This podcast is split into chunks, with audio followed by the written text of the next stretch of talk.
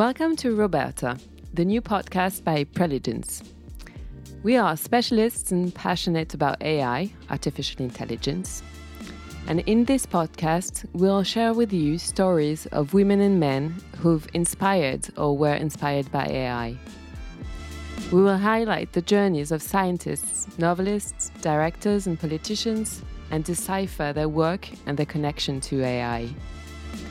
In this first episode, you will listen to the story of Roberta Wohlstetter, pioneer of modern intelligence. December 7, 1941, a date which will live in infamy, exclaimed President Roosevelt after the Japanese attack on Pearl Harbor.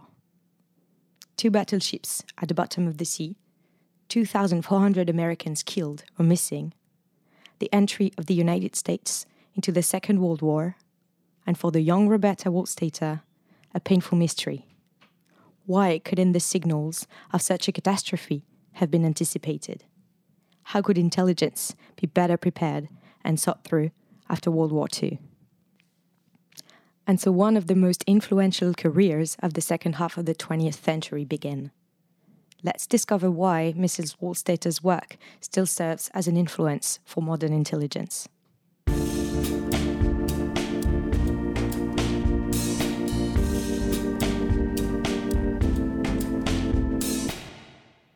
When young Roberta enters law school at Columbia University, she's already on the fringe of her time, well ahead, out of the mainstream.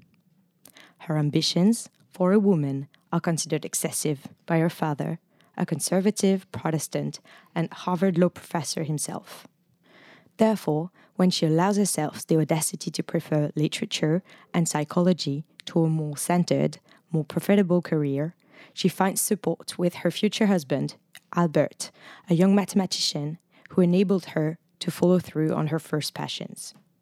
From that point on, all the rest of her research will take its roots in these early years of freedom and courage. Roberta quickly gained immense respect in a competitive and demanding research field. Ronald Reagan reminded us of this when he awarded her the Presidential Medal of Freedom in 1985. A generation ahead of her time, he said she has established herself in fields that were sometimes reserved strictly for men. In this book, she assessed that the excess of unstructured data transmitted by informers or obtained through deciphering telephone tapping explained the error of American intelligence services. The Japanese army at the time managed to camouflage its true offensive intentions behind a mass of irrelevant and incoherent signals. This phenomenon, which she called noise, was fatal to analysis and decision making throughout 1941, according to her. Her revolutionary investigation was quickly noticed in Washington, D.C. Initially published for a limited military audience, it became popular in the Pentagon at the end of the 1950s and eventually drew the attention of the White House to the point that Roberta was recruited as an advisor during the 1962 Cuban Missile Crisis.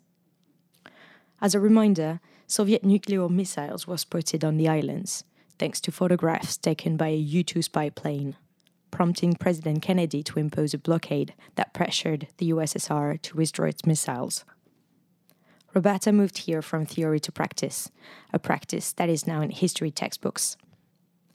As the Cold War continued, her fame grew, with her book influencing the writings of both her husband and Rand Corporation experts, an American think tank that she collaborated with until the end of the early 2000s. For this generation, the specter of a surprise attack by the Soviet Union and afterwards China gave her judgment on methodology and strategic decision making in times of crisis a permanent character. September 11, 2001, put Roberta back in the spotlight one last time before her passing in 2007. Her students then populated the most influential corridors of Washington, and her book on Pearl Harbor had become compulsory reading in the office of the Secretary of Defense. Intellectual perennity again and again. Capturing weak signals, establishing relevant correlations, and seeing through the noise of a large mass of data are what artificial intelligence, AI, does when used for defense and intelligence purposes.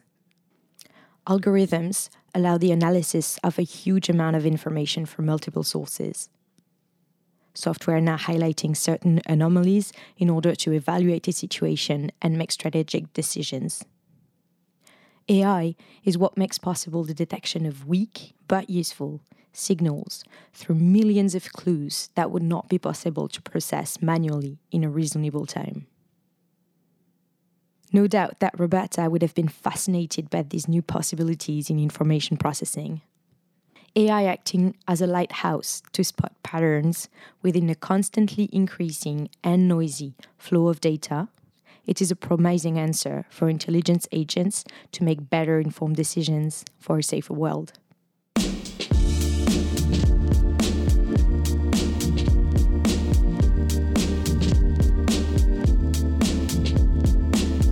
Thank you for listening to this podcast. Stay tuned for our next month's episode about Stanley Kubrick. And in the meantime, if you want to reach out, you can contact us at roberta at. Bye!